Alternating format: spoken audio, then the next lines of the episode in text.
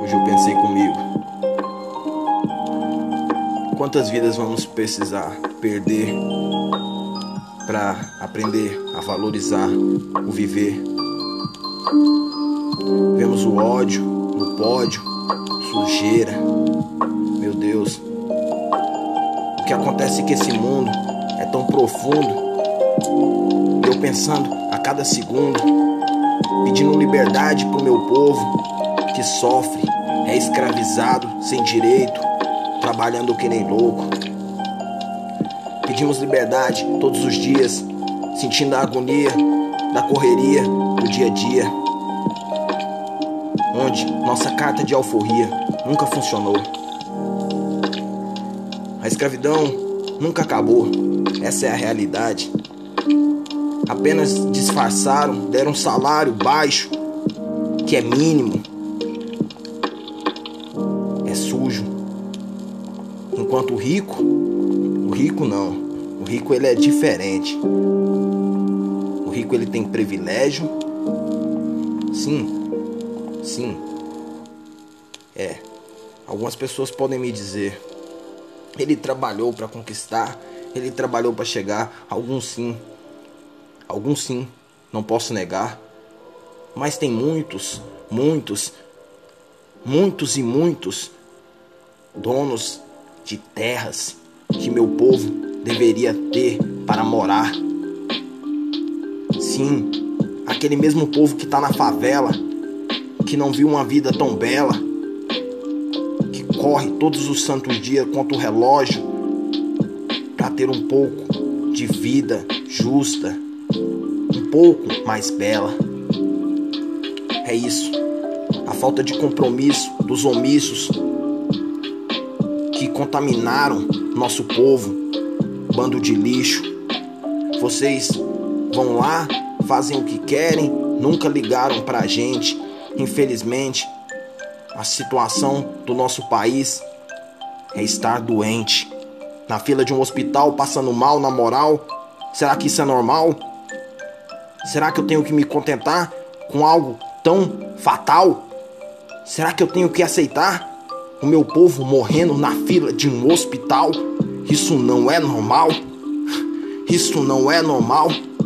Liberte o meu povo na moral.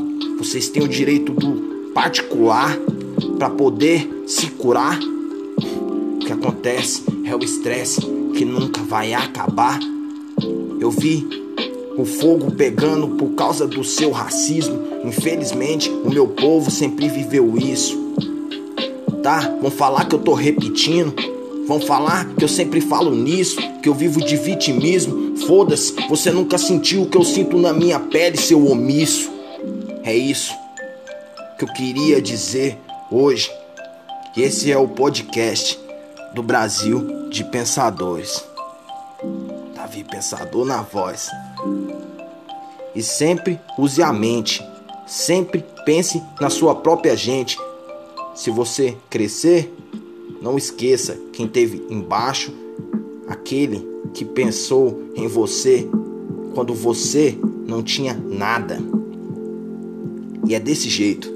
Muito respeito a todos os manos, a todas as minas, a todos os pais de família que estão na correria todos os dias para manter sua casa erguida, enquanto alguns infelizes ganham sempre em cima das nossas vidas não são apenas números que estão morrendo, são famílias que estão chorando nesse momento.